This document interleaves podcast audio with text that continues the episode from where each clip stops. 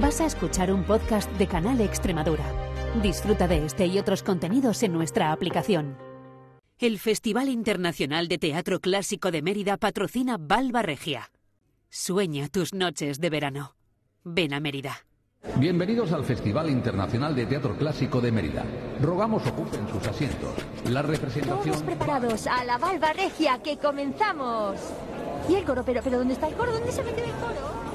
Valva Regia, la puerta central de acceso a la escena del teatro romano. Ábrela con Olga Ayuso.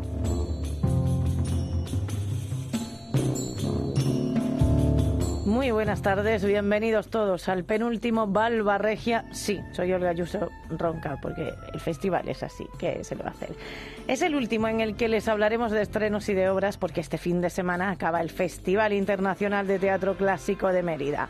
Un festival que nos ha traído belleza, risas y esta tragedia de la que vamos a hablarles, que es una verdadera maravilla. La tumba de Antígona de Carlic Danza Teatro está dirigida por Cristina Silveira, con quien vamos a hablar. Bueno, de hecho, ya saben ustedes que las entrevistas las hacemos en día de la rueda de prensa, que fue el martes 16, antes del estreno, también tiene a varias antígonas en escena. Una, la que habla Ana García, las otras dos son Elena Rocha y Cristina Pérez Bermejo, que bailan el personaje. Estaremos con Cristina Pérez Bermejo y con Ana García, pero escucharán al resto de los actores también, por supuesto. Comenzamos con la palabra. Cristina Silveira se está convirtiendo en una experta en María Zambrano, porque si recuerdan, Carly Danza realizó una obra deliciosa que se llamaba La palabra danzante, en la que contaban además con la propia voz de la filósofa, y ahora estrenan La tumba de Antígona, que ella quería montar para el Teatro Romano de Mérida, pero no pudo ser Cristina. Se estrenó y se recupera ahora 30 años después. Muy buenas tardes. Muy buenas tardes.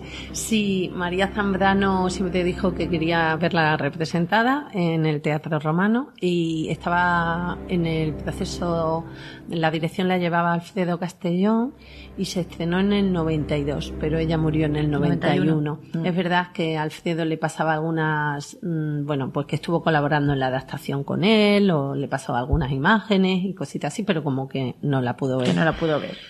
Entonces, bueno, para nosotros este año justo es muy especial. Es muy especial. Sí, este año es muy especial.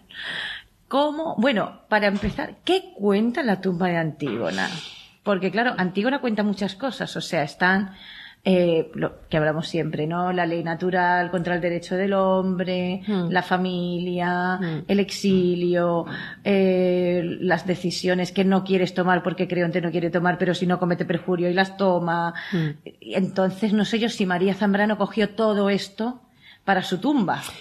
Pues todo eso y mucho más, ¿no? Pero bueno, básicamente se podría decir que puede estar planteado casi como un monólogo. O sea, quiero decir, eh, esta Antígona que nos plantea María Zambrano está enterrada viva en su tumba, pero parte de la base es como que hace un post-Sófocles de que ella no pudo suicidarse, alguien que no ha dispuesto ni siquiera de su vida y, mm, y que, que, bueno, le da tiempo, le da tiempo a Antígona pues para poder trascender y para poder mm, Contar su historia y contarse. Y Sí, y poder, claro, y poder, bueno, sanar una serie de, de cosas. Hay veces que, bueno, la, la, la muerte le aparece en muchas ocasiones, ¿no? Siempre está ahí latente cuando ella entra en la tumba, pero siempre espera que todavía que no venga porque tiene que solucionar una serie de cosas, ¿no? Primero eh, encontrarse ella, eh, saberse y reconocerse cómo ha sido desde niña y cómo le ha venido el peso de la historia encima, cómo alguien nacida para el amor ha sido devorada por la piedad, ha sido devorada por la historia, por la historia familiar, las historias familiares, la, la Sí, historia. porque hemos hablado de Creonte, pero Edipo es el padre, vamos. y Yocasta la madre. Efectivamente, sí, sí. Claro. Entonces, La pobre. Claro, todas esas entrañas familiares, que es donde yo creo que también el público se va a acoger, ¿no? En, en el entendimiento en sentirse la empatía, el tener la catarsis con ella en, en nuestra humanidad y en, en, lo que somos en relación a los otros. ¿no? Exactamente, familia y esas cosas. Efectivamente. Porque es, es una de las claves, además, de Antígona, que se publicó en 1967.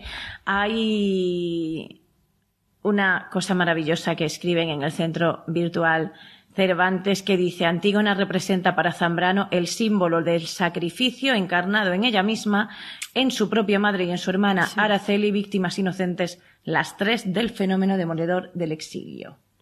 Y hay exilio también en esta obra. Hay que tener en cuenta eh, que la realidad de la guerra civil le tocó de lleno.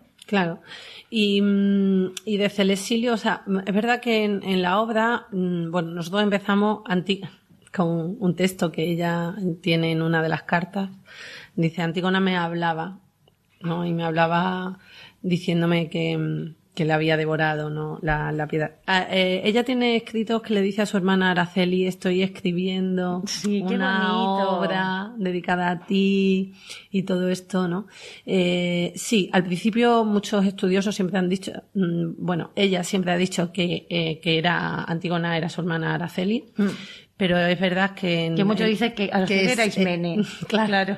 No, y, y, y que y que Antígona también es ella misma, María Zambrano, y es verdad, y su madre también. Entonces, de hecho, por ejemplo, las mm, escenas de, dedicadas a Ismene es el sueño de Ismene, es decir, a Ismene no le da la palabra como tal de, de escena completa y a la madre tampoco, la pone como la sombra de la madre, ¿no? Mm. Sin embargo, otros personajes como con Edipo, con la nodriza, eh, los hermanos, Hemón, eh, todos estos personajes eh, sí les da la, la, voz. Y al único personaje vivo que está en toda esta obra, eh, que es Creón. O sea, porque todos los demás personajes van pasando dentro de la tumba en este delirio que ella va teniendo. Vale. ¿Cómo se plasma el delirio?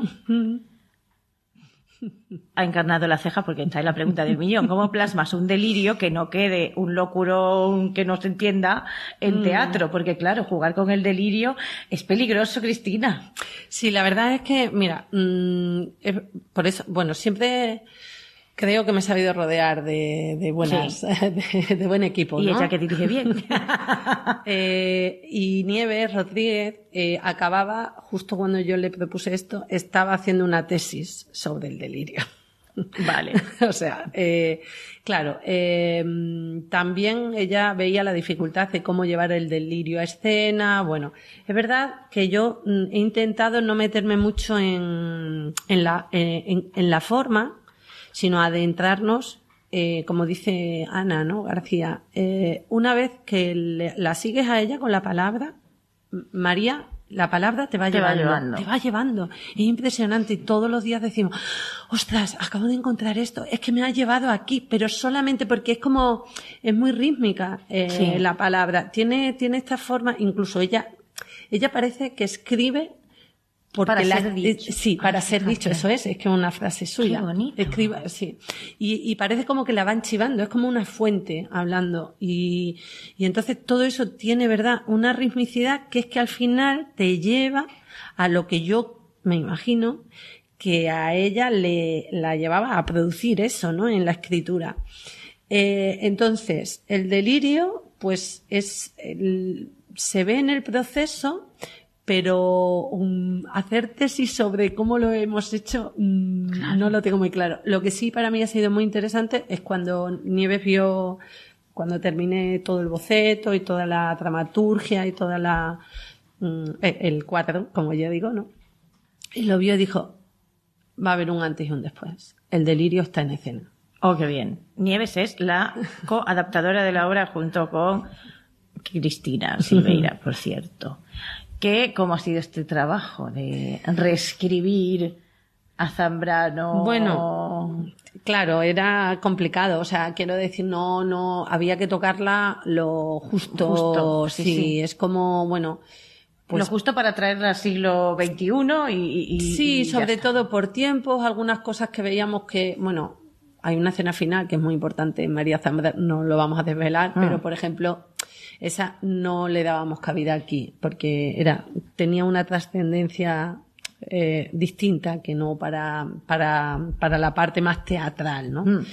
Entonces, bueno, es también ver dónde se le puede ayudar a la parte más dramática. De Sí. hecho, hay mucha gente que dice que es una obra, que ella la hizo como obra dramática desde el punto de vista de, por la comunicación y la forma, ¿no? De, Mm. de, de expresión. Porque ella no ha vuelto a hacer eh, No. obras de texto dramático. O sea, no Exactamente, tiene- porque dice obra de corte dramático que se divide en fragmentos. O sea, claro, Sí. era una cosa así Hmm. al estilo Zambrano. Sí, claro. claro. Y entonces, bueno, pues eso, eh, hay veces que la palabra no, parece que no tiene acción, ¿no? A- Mm. Ana, por ejemplo, cuando estábamos con la protagonista, decía, madre mía, es que tenemos dividir esto en acciones Claro. para, el Para no trabajo estar actoral. hierática, ni sobreactuada, ni Sí, claro. Sí, no, para, y para que sea activo el trabajo, Claro. ¿no? De la actuación es bastante complicado, porque son de estas cosas, para nosotros uno de los miedos era, si, si es mejor leerlo que escucharlo, vamos Claro, mal. claro. Porque para eso. Pues te compra el libro. Alianza Editorial. mm, Sí, Claro. o se lo pone, o, o oí- o oírlo en, en radio, ¿no? Pero teníamos que, que intentar que ese texto se viera. Claro. Y ahí estaba un poco la Ahí dificultad. estaba eh, la dificultad, exactamente. Y además, tengan en cuenta siempre que Carly Danza tiene siempre varias patas en los bancos. Audiovisual, danza, Scarlett danza teatro y Scarlett danza teatro, pues danza y teatro a la vez, que eso es la seña de identidad que nunca falla. Hemos visto Cristina Pérez Bermejo, Elena Rocha, o sea, van a ver Jorge Berrantes, que también baila, bueno, que baila todo el Sí, mundo. todo el mundo. baila todo el mundo. Entonces, eso eh, es una seña de Carly. Sí. Y el audiovisual también. Claro, sí. Lo único es que, como siempre, es como mm, las técnicas que trabajamos, eh, ver en qué están encajadas en cada En uno obra. de los montajes. Claro. Efectivamente. Por ejemplo, aquí a nivel audiovisual es muy poquito, son solamente tres piezas, pero son porque son un momento muy concreto donde ella dentro de su delirio entra como Sí. en una especie de paréntesis súper poético y metafórico y entonces como si Claro, como hay que acotar un poco. Sí, es como una parte de su cerebro como si pudiéramos verlo. Vale. Y entonces es un detallín, ¿sabes? Sí. Que no es una cosa, un despliegue Ahí de, de- audiovisual y tal, ¿no? Entonces es como siempre todo a partido de, mm, de esta, de esta tumba de, y de la cabeza eh, y las entrañas, el corazón, todo lo que es eh, esta Antígona. Y entonces a partir de ahí, pues íbamos como construyendo. Hmm.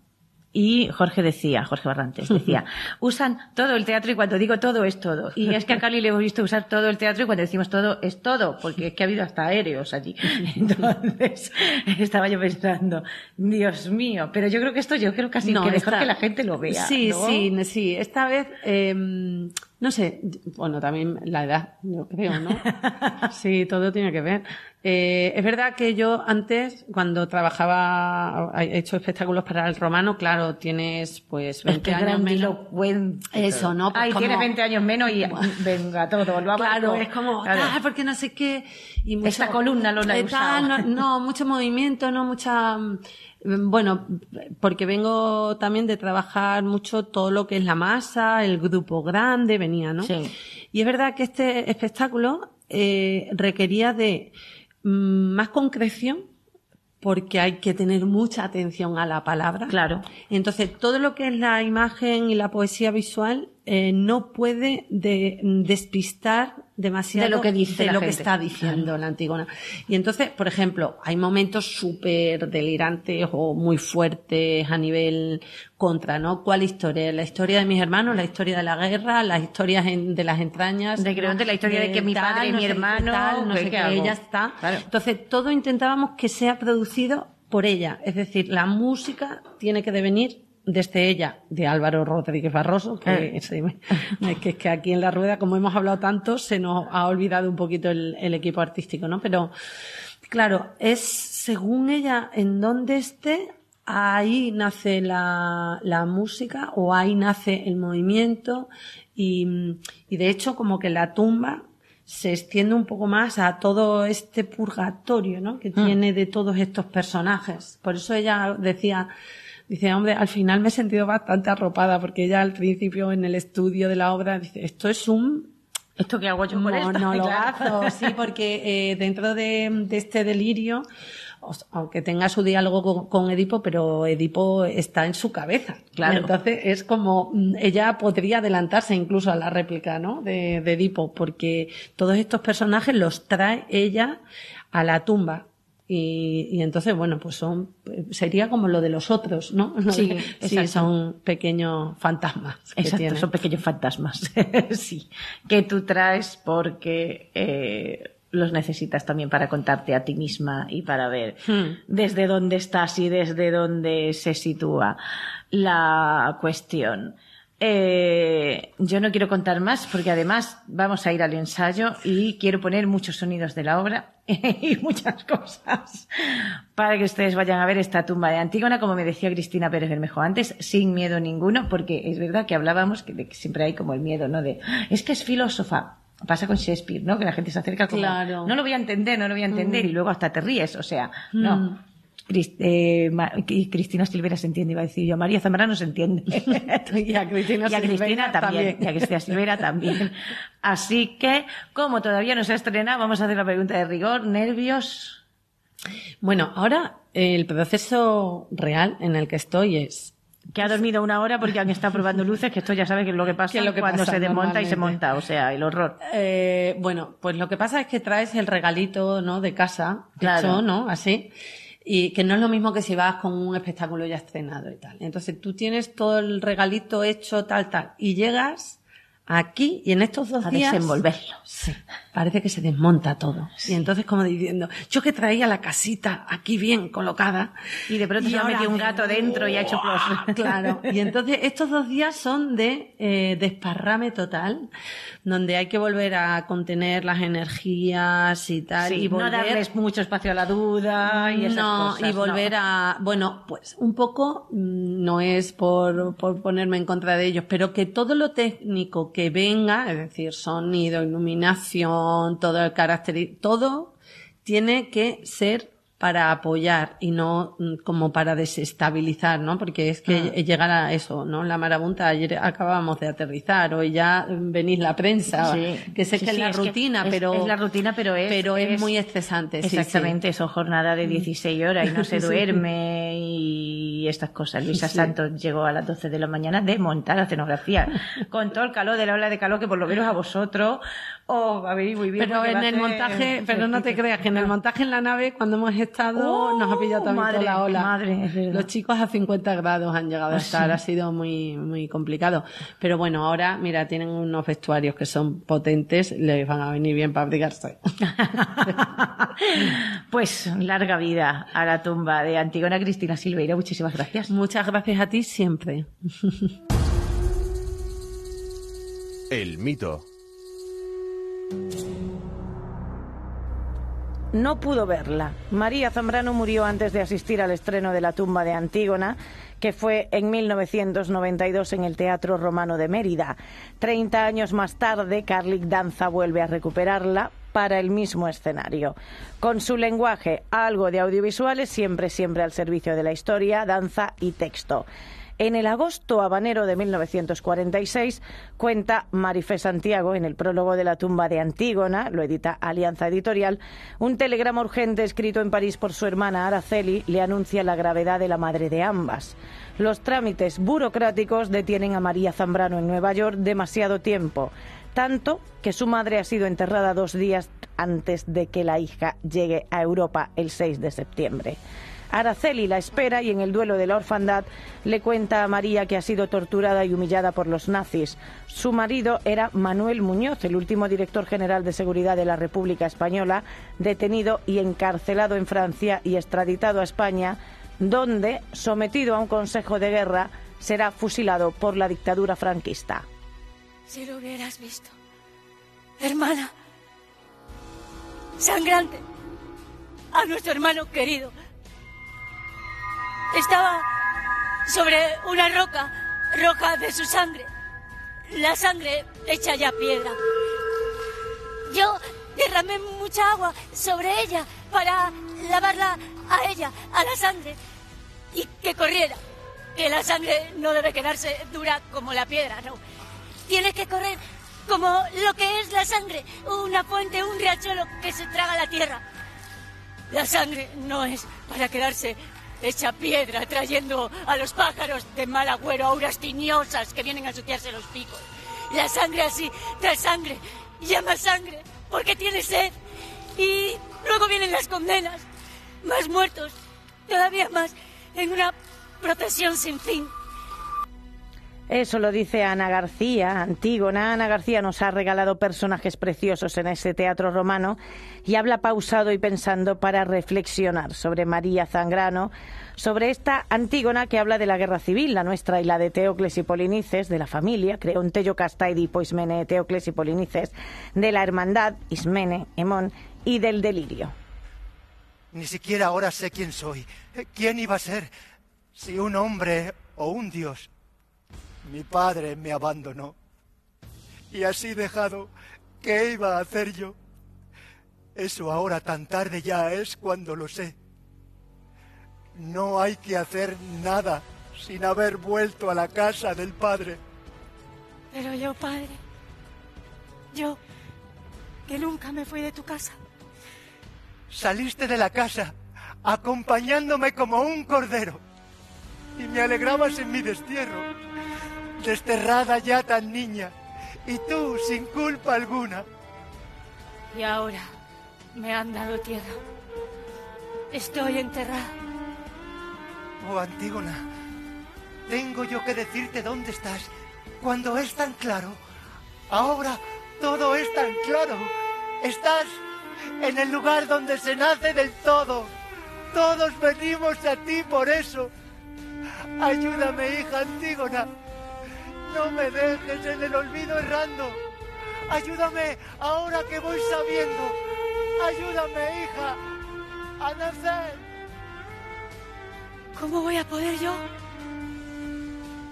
¿Cómo voy a haceros nacer a todos?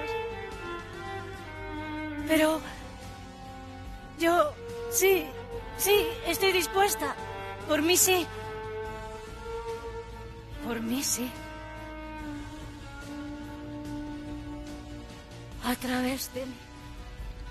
La obra está escrita sobre el delirio. Nieves Rodríguez había realizado una tesis sobre él, sobre el delirio en María Zambrano.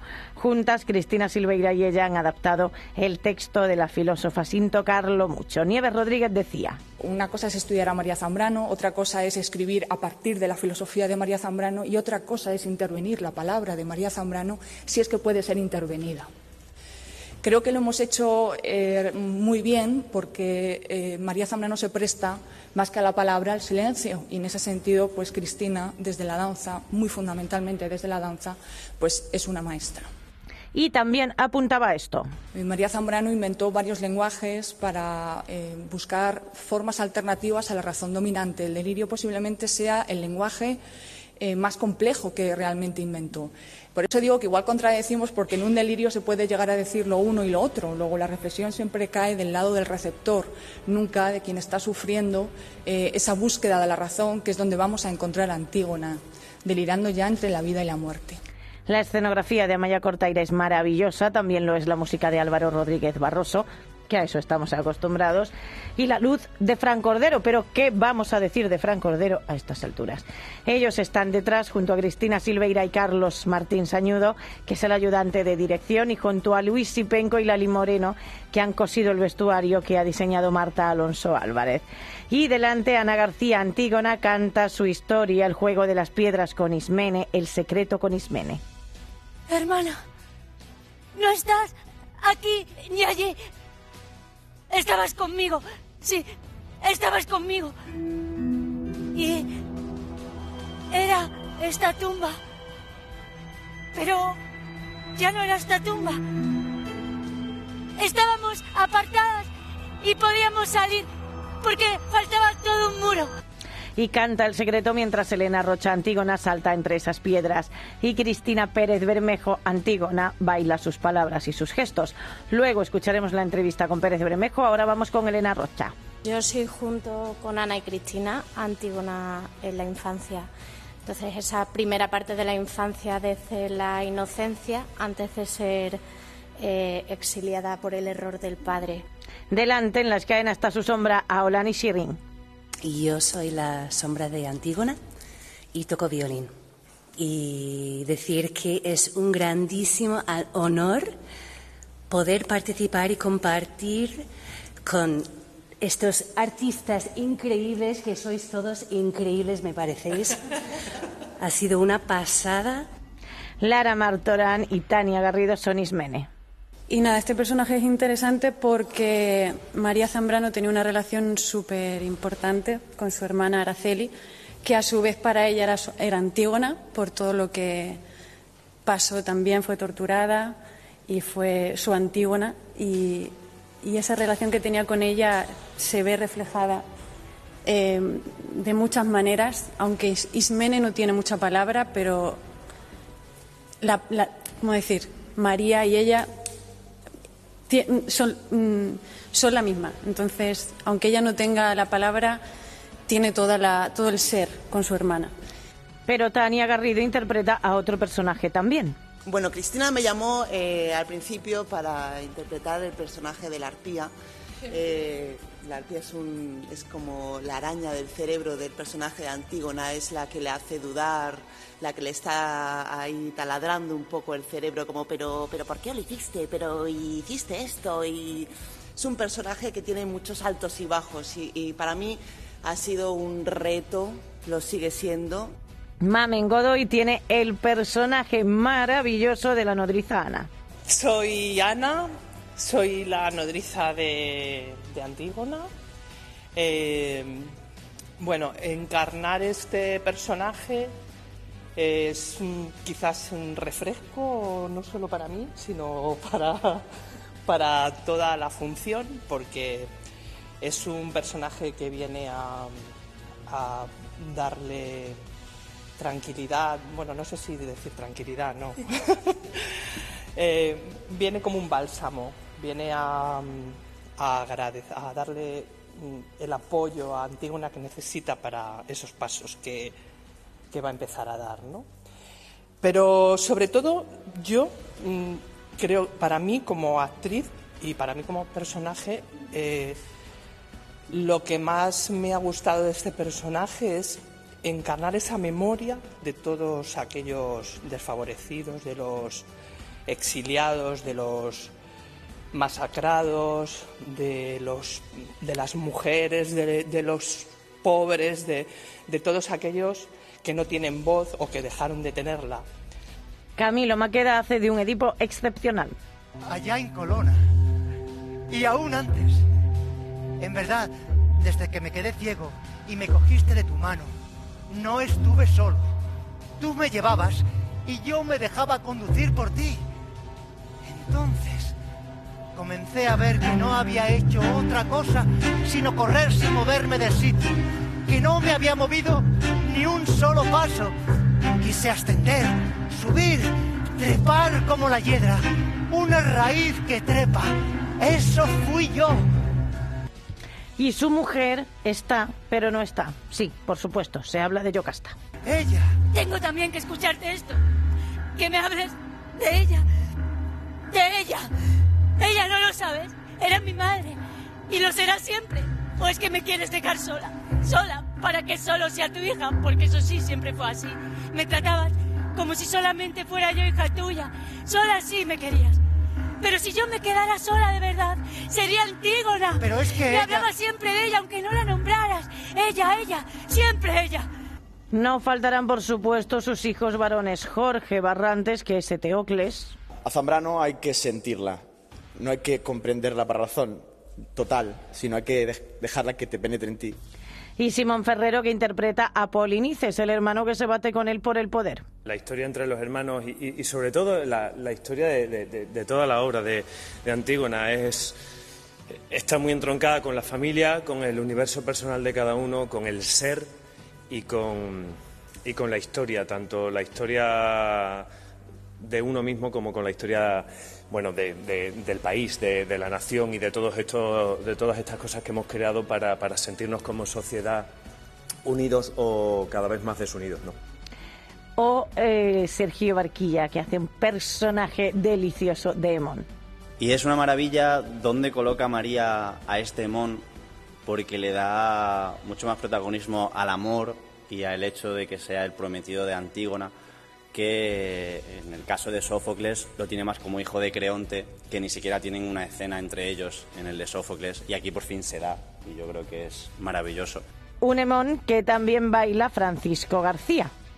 Mi personaje sería la parte física de Emón, digamos, aunque también hago un recorrido por muchos otros, ¿no? Los exiliados, también en un momento los hermanos. Eh, bueno, muchos de nosotros hacemos un poco este recorrido Emón es el amor, es la esperanza. Y José Antonio Lucia, que sí es creonte, cómo no. Es eh, una manera eh, de enfrentarse a través de la poesía y del corazón, eh, pues desde el heteropatriarcado hasta el poder. Y, mm, y a mí me da la oportunidad de combatir un, o sea, em, eh, darle, dar la mano a, un personaje como Creonte, Creonte, nada más y nada menos, y, mm, y, sobre todo entender la dimensión humana del intentar entenderlo a, mm, a, un personaje como este, la dimensión humana y el, el, mm, lo tozudos que somos siempre o casi siempre, a veces no, pero siempre o casi siempre los seres humanos. Creonte, que en la obra se llama Creón. Por cierto, María Zambrano pensaba que Antígona era Araceli y luego no. Antígona era ella misma, la Antígona que se revela que quiere esperanza a pesar del horror del que somos capaces, a pesar de la sangre que corre y se transforma en piedra y no se va, porque la sangre nunca se limpia y crea costras en la memoria y divide las sociedades.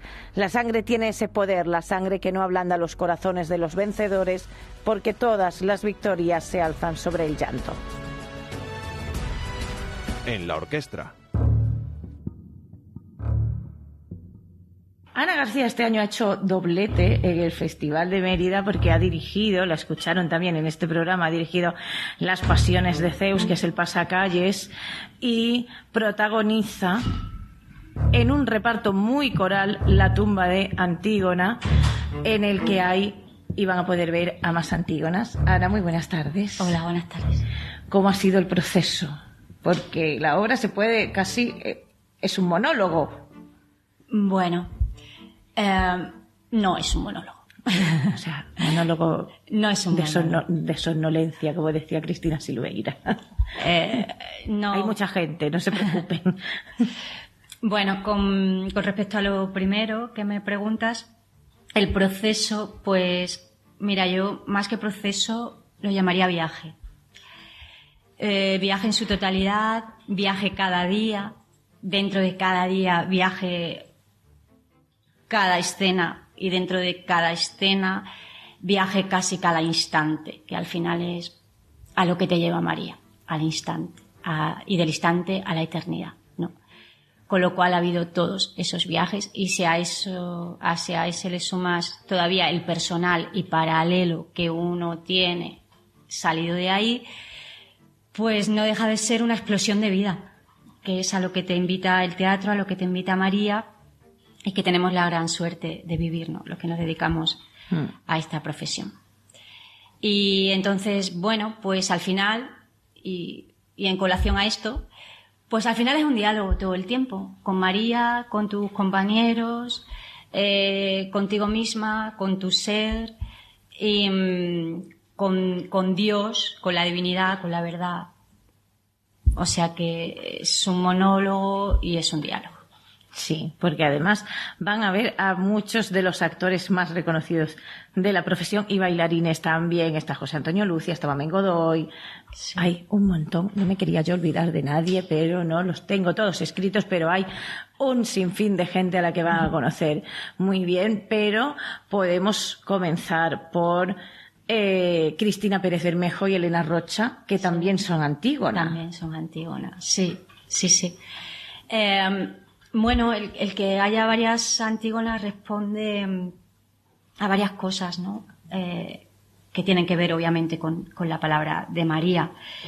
Primero, pues, que su palabra sea hecha para ser vista y ser oída. Entonces, pues, Antígonas de palabra, de, de texto, Antígonas eh, de imagen, también responde a su unicidad de los tiempos, ¿no?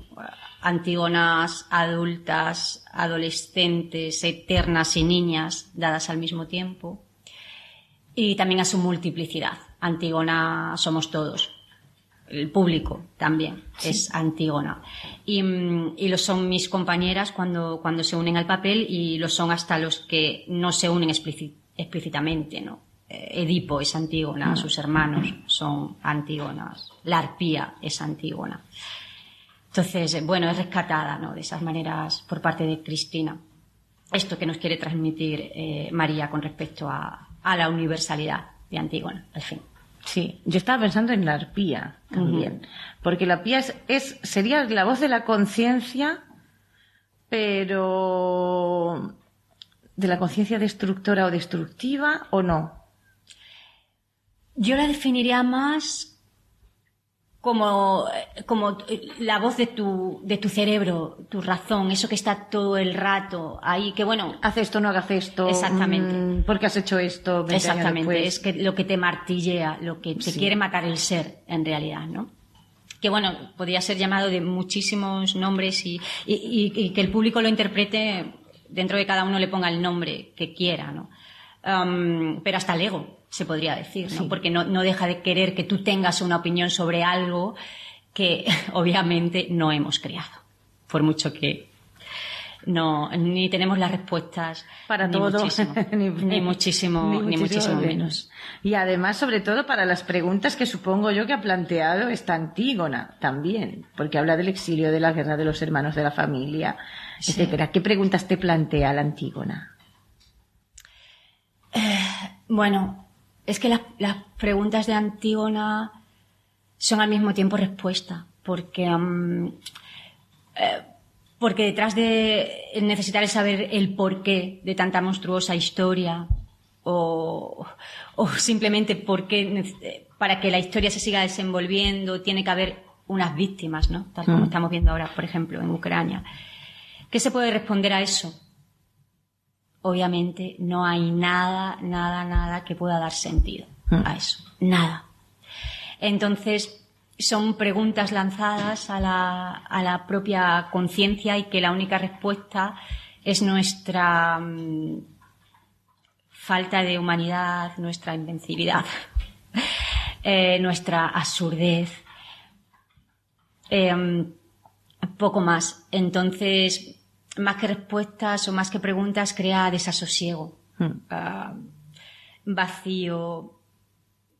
Y fíjate, hasta logra um, crear esperanza. Fíjate qué bonito. Hasta lo logra María, sí, sí. Después bajo, de todo el desasosiego y toda. Bajo esa respuesta, ese es el camino justo, ¿no? Sí. Sí, sí. sí que sí. si entras en él, debajo de la oscuridad, se halla siempre la luz. Sí. Pero claro, la oscuridad es muy oscura. Sí, la oscuridad es muy oscura y hasta ver el resquicio de luz sí. se tarda bastante. Otra gran filósofa, Ana Arendt, decía que la esperanza era como si tenías un globo y le ponías un tesafil y pinchabas y claro, se va. Dice, pues por ese resquicio entra la luz. Claro, ese resquicio es pues una puntita de alfiler, muy pequeñita, muy pequeñita. ¿Y eh, cómo ha sido el trabajo eh, con el resto? Con Creonte, con Edipo, porque hay muchos personajes con Hemón, además, que es la primera vez que hay una escena con Hemón y Antígona, que en Sófocles no aparece. Exactamente. Y se habla de amor también. Sí, se habla de amor también. Todo el rato se habla en la obra de amor, solo que de diferentes, sus diferentes formas, ¿no? De su ausencia. Eh, y en el caso de Hemón, eh, de bueno, de una de las formas más trascendentales quizás del amor, que es cuando tú la ves de manera... Si hablamos de la hermandad, ahora quizás la más cercana o, o, o o digamos el reto que más te propone la vida es cuando tú consigues esa hermandad pura eh, con respecto a tu pareja, ¿no? Por ejemplo, en la que a una pareja le metemos de todo, a veces, menos la compasión y la, y la hermandad, ¿no? Cuando no deja de ser tu esposo hermano, como dirá Emón. Em, en la obra. Y claro, María tenía que pasar por ahí. También, bueno, por, por todas sus desesperanzas, quizás se puede llamar así, amorosas, que, que Mm. María tuvo en su vida, ¿no? Y son todas rescatadas a través del personaje de Mon, más la justicia que le hace el propio personaje de Mon, que pasa en la obra de Sófocles, bueno, pues un poco como mm, sí se habla ahí de su suicidio, pero no tiene la oportunidad de levantarse y darle voz a lo que él realmente le, ha ocurrido, ¿no? Y su manera de, de amar a Antígona.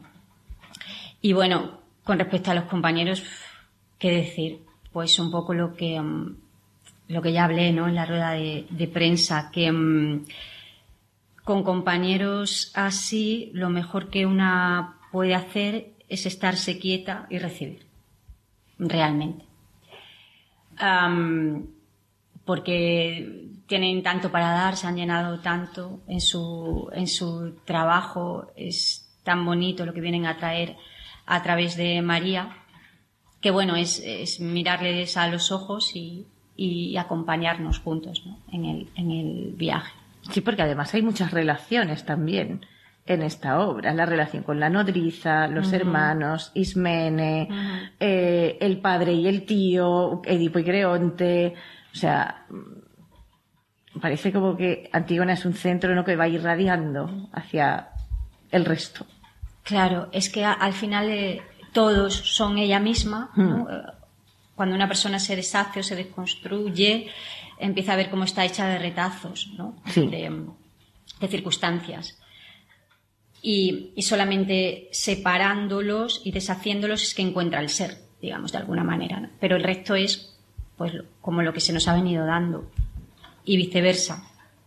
Ellos eh, la necesitan a ella para, para verse y encontrarse, porque dentro de todo ese caos ella es la luz, eh, de alguna forma, ¿no? Entonces es como ese renacer propio a través del renacimiento de los otros y al contrario, ¿no? Esa, de que al final, bueno, es que María siempre habla de, de lo que es, que es que todos somos uno.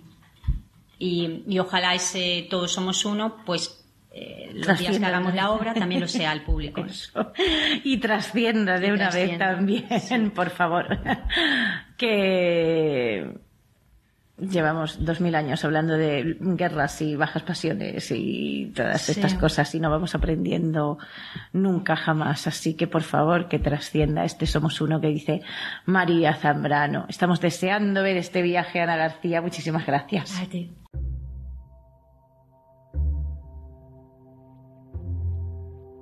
A Cristina Pérez Bermejo la hemos visto bailar en, yo no sé si todas o casi todas las obras de Carlic Danza, pero nunca habíamos hablado con ella y ya era hora, por favor, Cristina. Muy buenas tardes. Hola, buenas tardes, Olga, cariño. ¿Qué haces de Antígona? De Antígona hace mucha gente en esta obra. Sí. Cuéntame. Hacemos muchas cosas en esta obra, porque estamos en escena todo el rato. Entonces, eh, tenemos unos personajes que son, eh, a veces es el pueblo de los muertos, que son los exiliados, como una población así más neutra que transita, y luego cada uno tenemos eh, los personajes. Yo tengo el personaje de Antígona en edad adulta.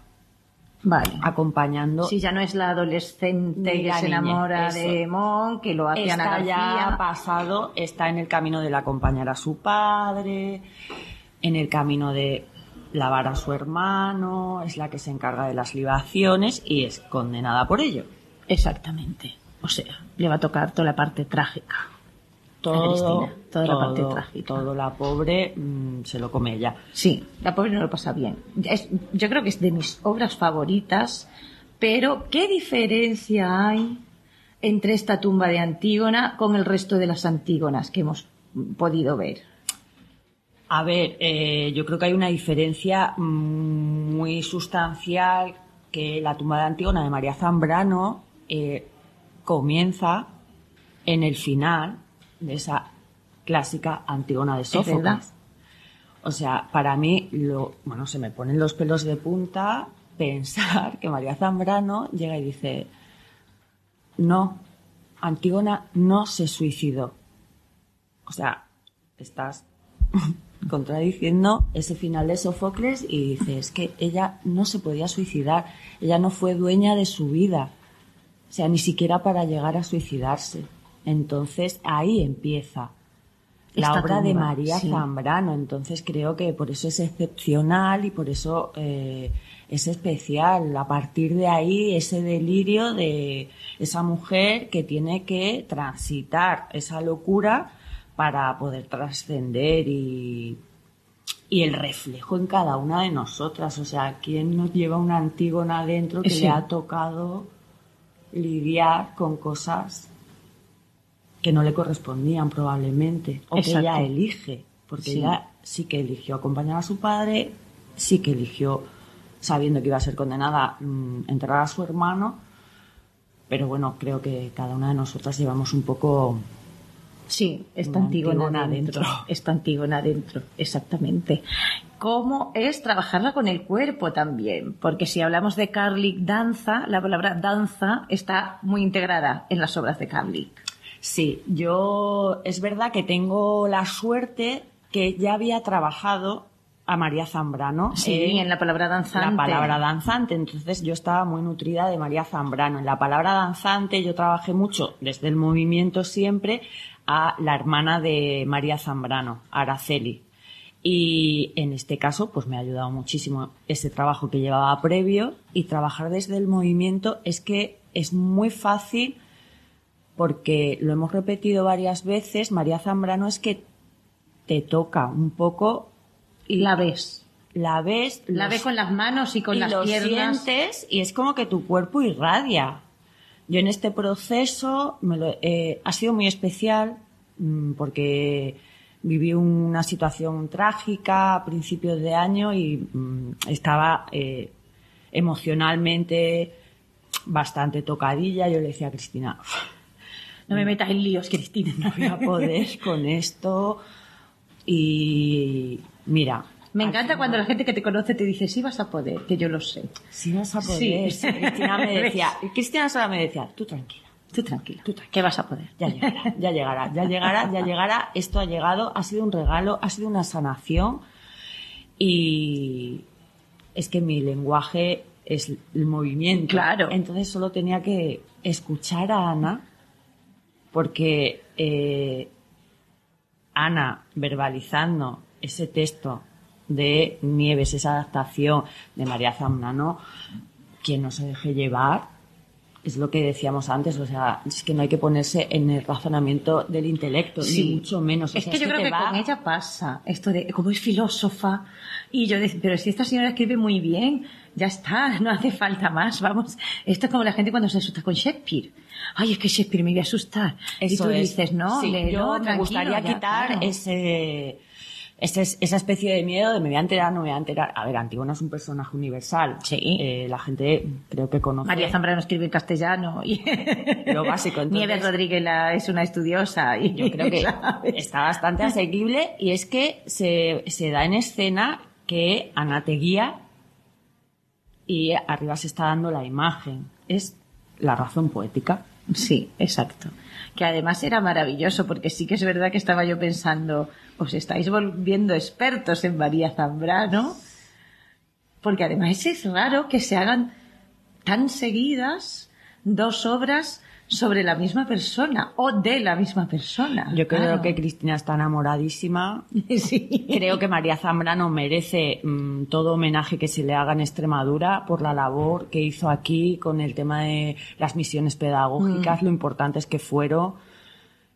Entonces, bueno, ¿por qué no? Sí, y esto de los 30 años además, porque ella no la vio. Ese momento que sabes que no la vio, o sea, Sí. ella hizo esta obra, obra teatral que se iba a estrenar, que su sueño era verlo aquí en Mérida y que no llegó a verla, es como una responsabilidad de, bueno, Sí, porque además se estrenó el año siguiente de la muerte de María Zambrano y de eso hace 30 años y no se había vuelto a estrenar y Cristina, la otra, Silveira, decía, esperábamos también el momento y esto de los 30 años, yo creo que como colofón del festival, Total. Cristina va a ser Yo absolutamente está- maravilloso. Sí. Ella, ya sabes, que no da, o sea, que lo tiene todo atado y bien atado, como que es muy sabia en la elección, Cristina. Cristina Sí. Silveira es muy sabia en la elección, en los personajes. Sí, bueno, la hermana, por favor, ¿cómo es esa Ismene y tu relación con ella? Esa Ismene es la parte femenina más pura, más tradicional. Sí, porque es también la que tiene miedo, ¿no? A la es en ley, el fondo al castigo. al castigo. Claro. De hecho, ella se dice, eh, Antígona le dice, pero tú no viniste conmigo a lavar a nuestro hermano, porque la lavandera soy yo. O sea, Ismene, no es que se niegue, pero ella le dice, no vayas. Sí, ella dice, no vayas, que es que te van a, No a justiciar, vamos. Claro, y eh, Mari- eh, Antígona le dice, no te condenaron a morir, a ti no te condenaron a morir, te condenaron a vivir sin mí. Que es una relación que tenía muy unida. Sí. Hay un paralelismo entre María Zambrano y su hermana, hermana la Araceli. relación que Mm. tenían María Zambrano y Araceli era una re- relación muy unida. Entonces, bueno, pero Ismene yo mm, la- se ha trabajado también desde ese punto así más luminoso, más inocente, más tradicional, eh, más de María Zambrano era más, o sea, Sí. María Zambrano Antígona más echada para adelante, ¿no? De traspasé la raya una y otra vez y Sí. ella y venga y Ismene estaba más acatando El lugar en el mundo que le corresponde como mujer. Eso es, como mujer. Como mujer. eso es. Ahí. Menos mal que tenemos los dos puntos de vista. Sí, pues luego están Creonte, Teocles Polinices, y hay un montón de personajes eh, y verán a lo más granado de la profesión también en escena. Tenemos muchísimas ganas porque ya saben ustedes que esta entrevista se hace el día de la rueda de prensa, que esta semana ha sido martes, con lo cual esta noche toca ensayo. Se lo contaremos todo aquí. Así que Cristina Pérez Bermejo, muchísimas gracias. A ti, Olga, por recibirnos siempre tan bien. Es que es verte y es decir, ya estamos aquí en casa.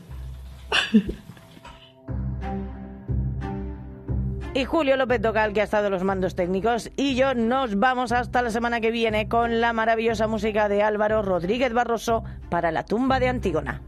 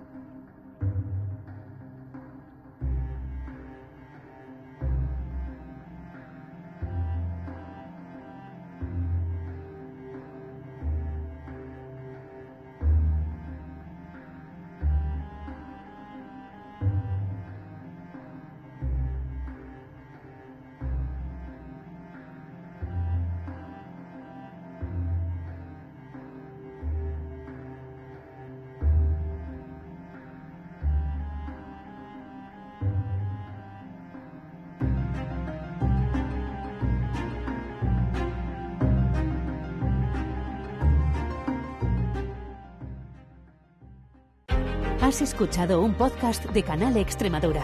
Disfruta de este y otros contenidos en nuestra aplicación.